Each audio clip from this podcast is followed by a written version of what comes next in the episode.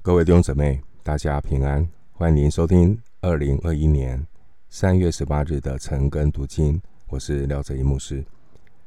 今天经文查考的内容是马太福音二十四章十五到二十八节。马太福音二十四章十五到二十八节，我们继续要来思想耶稣橄榄山的教训，关于末世。所要发生的事情，而这些的事件，在旧约的但以理书，先知都已经预言。现在我们要谈到关于进入末期的大灾难，二十四章的十五到二十二节。首先，我们来看二十四章的第十五节。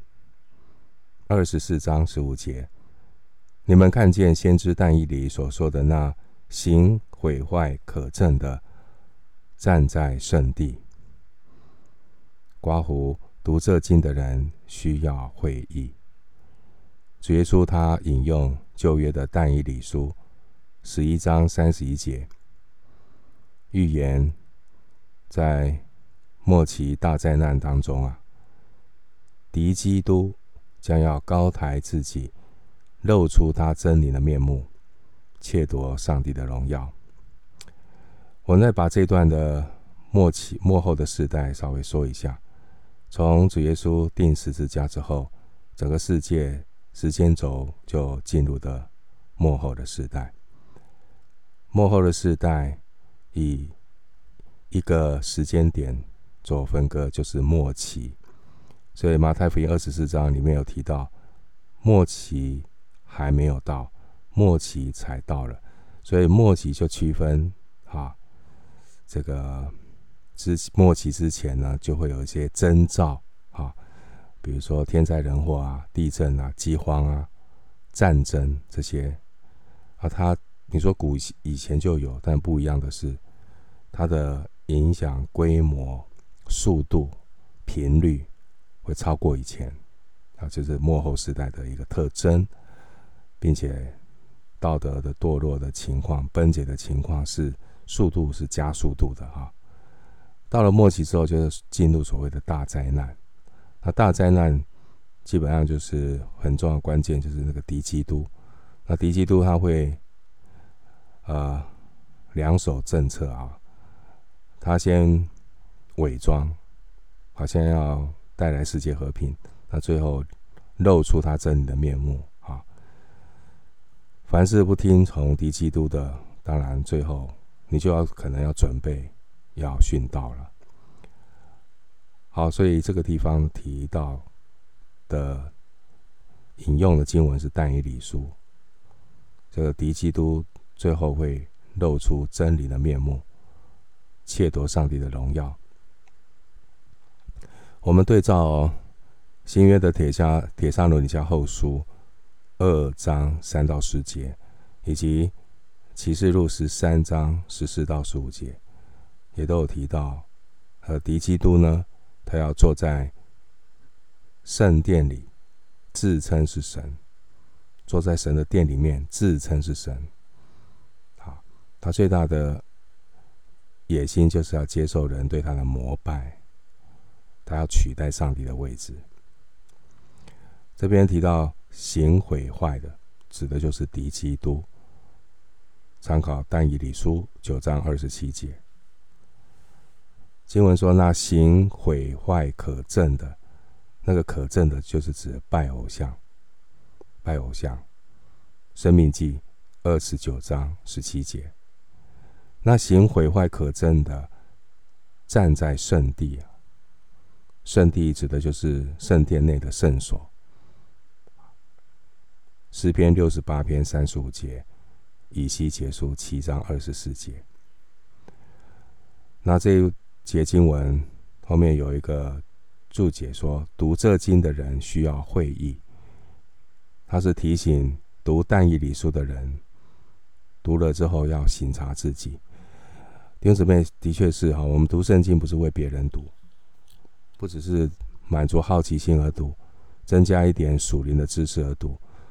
读圣经就像照镜子一样。看我们哪里需要调整，所以我们要对准圣经。很重要的就是要归正，圣经都是神所默示的，以教训读者、教导人学义、使人归正啊。所以我们就是读的时候要自我省察，要调整，啊，要回转。因为但以理书，我们看但以理书十二章第十节，为什么说读这经的人要会意呢？这会意就是要。读圣经很重要，就是要省察自己。如果有不讨神喜悦的，我们要赶紧的回转悔改，结出悔改的果子。结出悔改的果子，这非常重要。凡不结果子的，就砍下来了。请打开但以理书十二章第十节。但以理书十二章第十节，读这经的人需要会意啊。因为在但以理书十二章第十节这样说：“必有许多人使自己清净洁白，且被熬炼；但恶人仍必行恶，一切恶人都不明白，唯独智慧人能明白。”啊，所以这个感觉好像是清者自清，浊者自浊啊。那其实。关键在于，如果一个人一直被蒙蔽，啊，神的话向他显明，他抗拒不听，最后就要自食恶果。所以读圣经的人需要会意，我想这个是很重要。我们读圣经的态度。我们继续看马太福音二十四章十六节，二十四章十六节，那时在犹太的应当逃到山上。当然，我们来看所谓预言的时候，我们就知道，就是。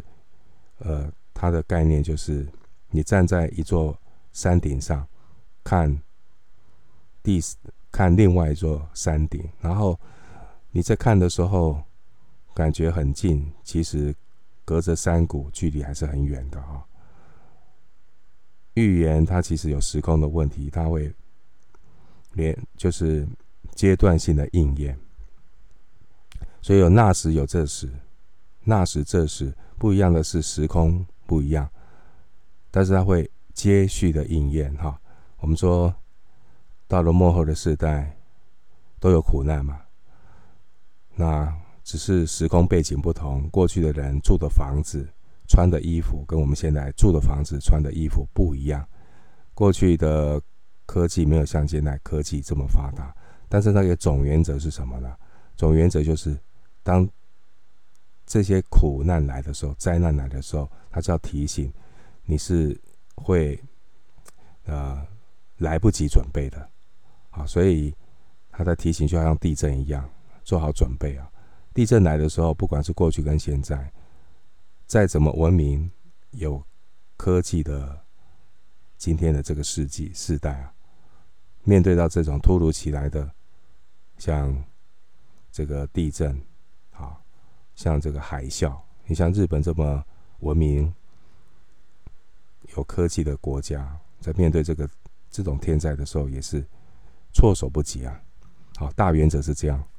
好，所以他当然，耶稣在讲论预言的时候，他是会以当时候他们的时代背景的食衣住行的背景来描述。那原则是一样，就是那个灾难会来得非常的迅速，措手不及啊！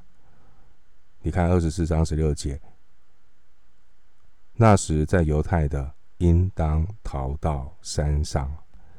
当即敌基督进入圣殿，他高抬自己，自立为神的时候啊，前面十五节，自己把自己当神，那这就是末期大灾难开始的记号。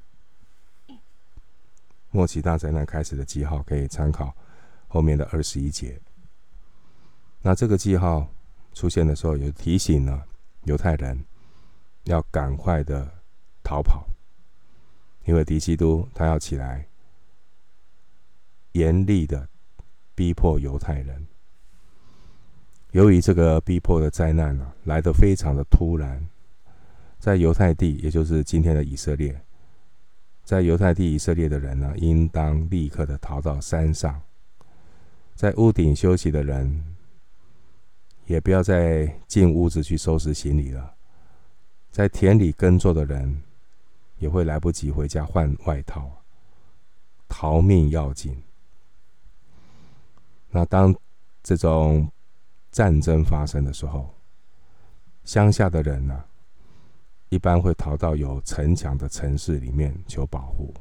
我是过过去啊，过去城大城都有城墙，像耶路撒冷有城墙，寻求这个保护。可是主耶稣呢，却叫门徒啊，尽可能远离耶路撒冷，因为耶路撒冷是最危险的地方，因为会有毁灭式的灾难临到耶路撒冷。当然，这个最直接的应验就是主后七十年了，罗马提多将军率领军队，后来攻陷耶路撒冷，毁坏圣城。早期有教父啊。他们有一些记载，两百年内有一些记载的文献，可以帮助我们很贴近的去了解当时发生的事情。早期的教父，其中一位叫优西比乌，他就提到，主后七十年，当罗马人开始围攻耶路撒冷之前呢，还没发生之前，有一些耶路撒冷住在耶路撒冷的这些基督徒，他们也得到。类似的警告，当有一些人都回想到耶稣曾经这样的教导，所以他们就提前的逃到约旦河外的一些的城镇，避开了主后七十年的那个大大毁灭啊。接下来我们来看马太福音二十四章的十七节，二十四章的十七节。在房上的不要下来拿家里的东西。那这个牵扯到古代犹太人他们居住的房子，他的房子是平底屋啊，平顶屋。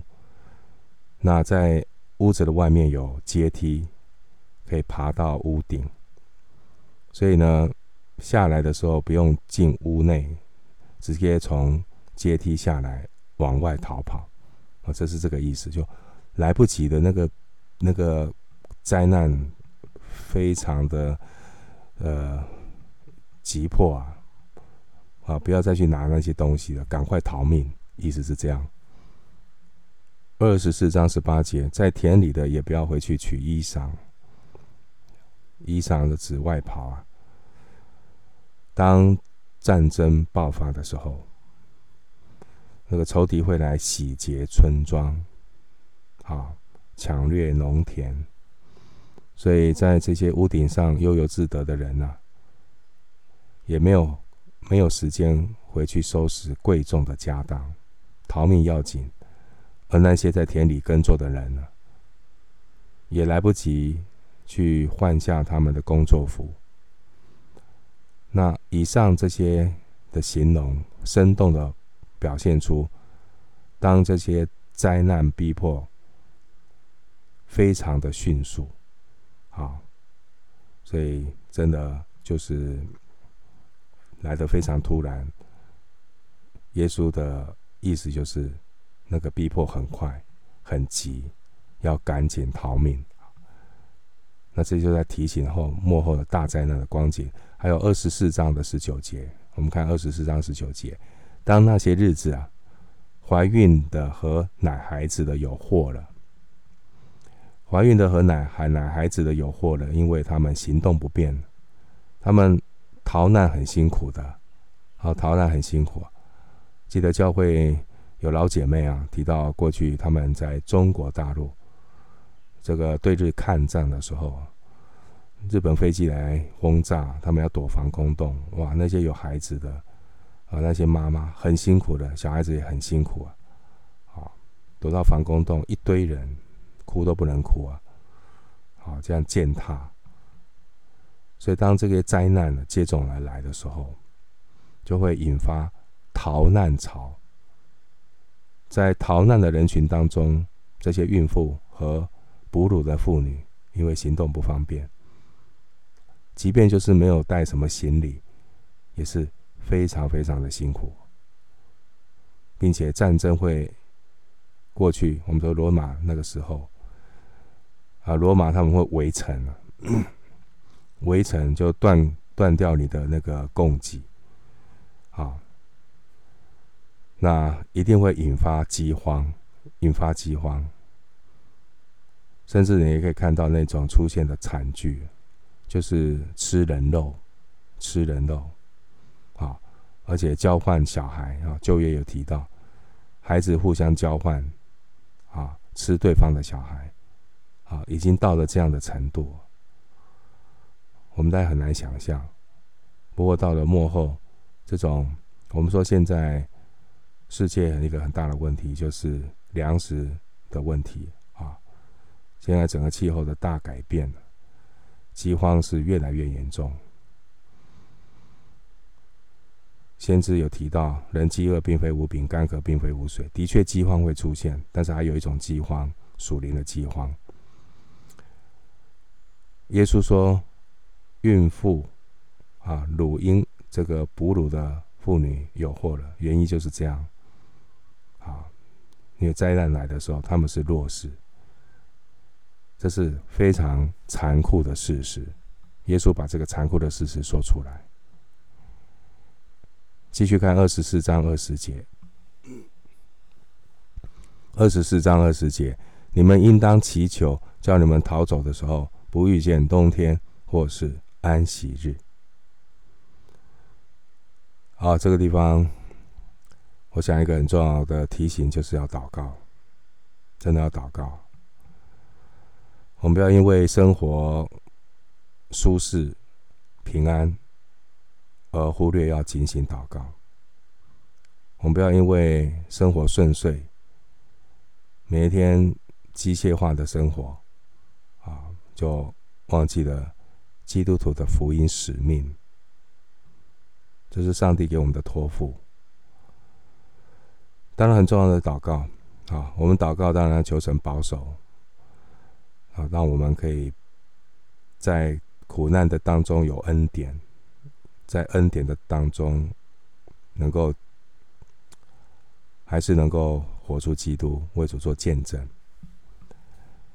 耶稣鼓励百姓要祈求、祷告，向神祈求，祈求在逃难的时候不要遇见冬天，免得雪上加霜、难上加难。耶稣鼓励。犹太的百犹太的百姓不要遇见安息日，免得逃难的行程当中受到限制。为什么不要遇见冬天啊？因为冬天是在应许之地，是下雨下雪的季节，道路就非常的泥泞，不容易行走。平时这些溪流啊是干涸的，到了。因为雨季嘛，所以这些溪溪啊溪流也会充满了水，所以是很难度过的啊。为什么不要遇见安息日呢？逃难的时候不要遇见安息日。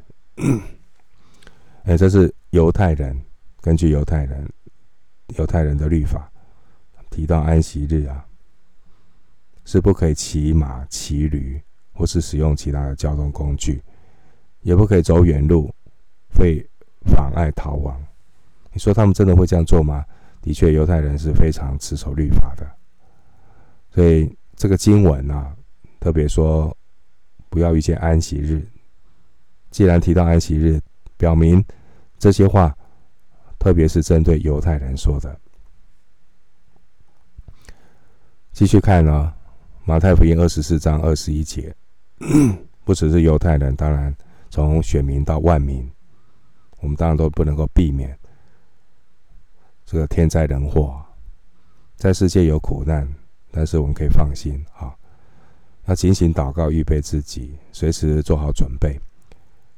我们看二十四章二十一节，二十四章二十一节，因为那时必有大灾难，从世界的起头直到如今，没有这样的灾难。后来也必没有。这大灾难呢，就是旧约但以理先知所预言，最后的一期之半。但以理书九章二十七节，这一期之半，也就是一载、二载、半载，三年半了。但以理书七章二十五节，十二章七节。这大灾难，我们也可以对照启示录的记载。启示录有记载一千二百六十日，启示录十一章三节，十二章六节。启示录也有提到四十二个月。启示录十一章二节，十三章五节。启示录也有提到一载、二载、半载。启示录十二章十四节。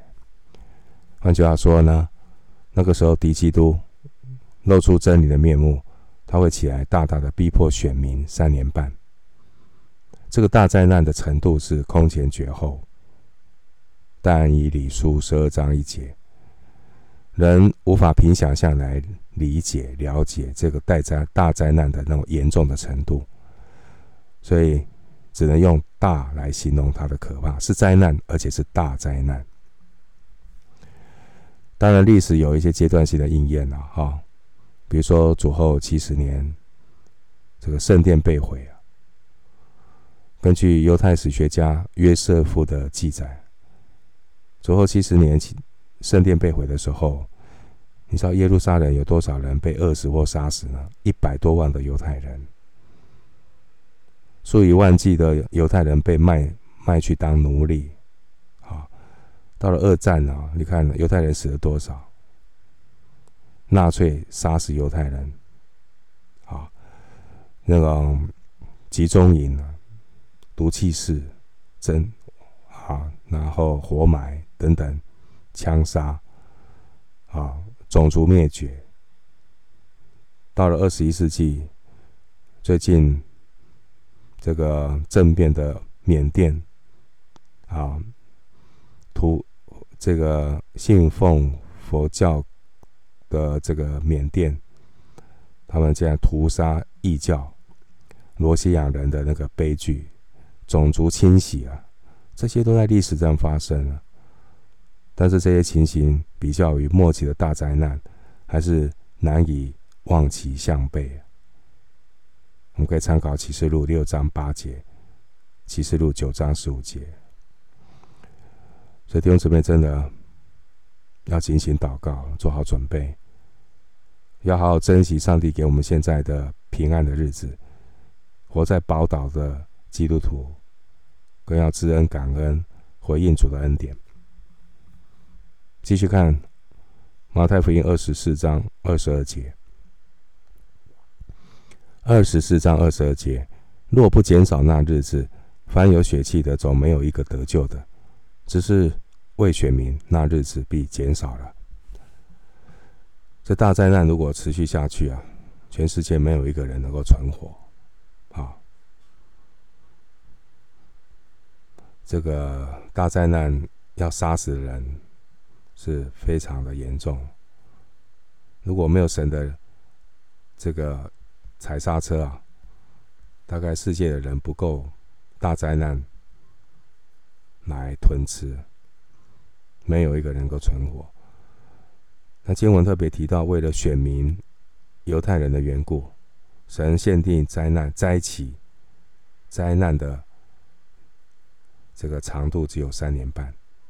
也就是一千二百六十天，好，所以看到，不管是撒旦，撒旦要做任何的事情，还必须要有上帝的允许。旧约的约伯记就是一个例子，好，是神减少限定，或谁谁能够承担得住呢？继续来看二十四章，我们来看。二十三节，二十三节到四十四节是谈到后三年半的大灾难。我们先来看二十三节。那时若有人对你们说基督在这里，或说基督在那里，你们不要信。那时是指这三年半大灾难的期间。耶稣警告，在大灾难的期间。如果有人说基督在这里，基督在那里，要留意这样的谣言，因为那些少数人看见的基督再来，都是冒牌的假基督。因为主耶稣再来的时候，他不会只向一小部分人显现。主耶稣在第二次再来的时候，要向全以色列人显现，而且全以色列人要看见他。我们可以参考马太福音二十四章三十节，继续看马太福音二十四章二十四节。二十四章二十四节，因为假基督、假先知将要起来，显大神及、大奇事，倘若能行，连选民也就迷惑了。这边的假基督、假先知，原文都是复数，表示不止一个，就是很多这种假基督、假先知会冒出来，而且他们怎么样？假基督、假先知要显大神迹、大奇事。留意他这个强调，大是神迹，而且是大神迹，是奇事，而且是什么？大奇事。这个描述就是说，他们要 让人相信他们是基督，让人相信他们是先知。那其实他们是假的，所以透过大神迹、大奇事来迷惑人。我们根据新约帖撒罗尼迦后书二章九节的记载，我们看到这些假基督、假先知。帖撒罗尼迦后书二章九节记载说，他们是照着撒旦的运行，行各样的异能、神迹和一切虚假的奇事，因为能行。所以，连选民犹太人也被他们迷惑。继续看马太福音二十四章二十五节，耶稣说：“看哪，我预先告诉你们了。”主耶稣预先将这个事情，末期大灾难的事情告诉我们，并不是为了满足我们对末世的好奇心，而是要提醒我们要格外的。小心谨慎，特别到末后的时代，好，不要因为有人会行一些大神迹、大奇事，就以为他们是必定是从神来的，一切的灵不可都信。继续看马太福音二十四章二十六节到二十七节，二十六节，我们看二十六节到二十七节。若有人对你们说：“看哪，基督在旷野里，你们不要出去；或说：看哪，基督在内屋中，你们不要信。闪电从东边发出，直照到西边，人子降临也要这样。”二十六节，主耶稣亲自的启示他降临的时候，当他降临再来的时候，不是低调、默默无声、无法辨识。耶稣再来的时候，会伴随着雷光闪电。经文说，从东边发出，直照到西边，至少让全以色列的人都能够清清楚楚的看见。当时候，犹太人传统普遍认为啊，基督弥赛亚再来的时候，可能会像摩西啊，他们他们传统的观念是，基督再来的时候会像摩西啊。像以利亚或像约翰一样出现在哪里？旷野。这些以色列历史上的这些伟大的人物出现的时候，都在旷野。摩西、以利亚、约翰。那在第一世纪的时候，有一些犹太的民族领袖，他们在哪里揭竿起义呢？也是在旷野。好，在旷野。内屋是那个隐蔽的地方，啊啊，在那边筹划怎么样的革命啊，像国父孙中山先生筹备啊啊，有兴中会啊啊，筹备怎么样的推翻满清等等。好，所以犹太人他们认为啊，弥赛亚是很隐藏的，好，随时会从隐秘之处出来。约翰福音七章二十七节，这是他们的观念。但实际上，耶稣在这边特别的强调，耶稣特别强调说，基督的再来和耶稣第一次道成肉身、道成肉身的来不一样，不是暗暗的来，不是在无法辨识的情况里面出现。耶稣警告他们怎么样？不要信，这种的基督是假的，不要信。最后看马太福音二十四章二十八节：尸首在哪里，鹰也必聚集在那里。当有人看见这些鹰群在盘旋的时候，代表那里有可以供他们掠食的尸体。尸首在哪里，鹰也被聚在那里。这个谚语啊。可以参考旧约约伯记三十九章三十节，耶稣引用这句他们的俗话来比喻人子降临，也是一样的明确。你一看就知道耶稣再来了啊！你不需要到处寻找猜测啊！哎，哪边出现的有一个基督啊？从哪里出现啊？不是，他是这个驾云降临啊，而且呢，雷光闪电。高调的出现，是带着一个审判者、公义者的面貌出现，是征战的一个弥赛亚出现。啊，就是帮助我们透过读这些幕后的事件，预备自己的心，随时做好准备。万物的结局近了，我们要谨慎自守，警醒祷告。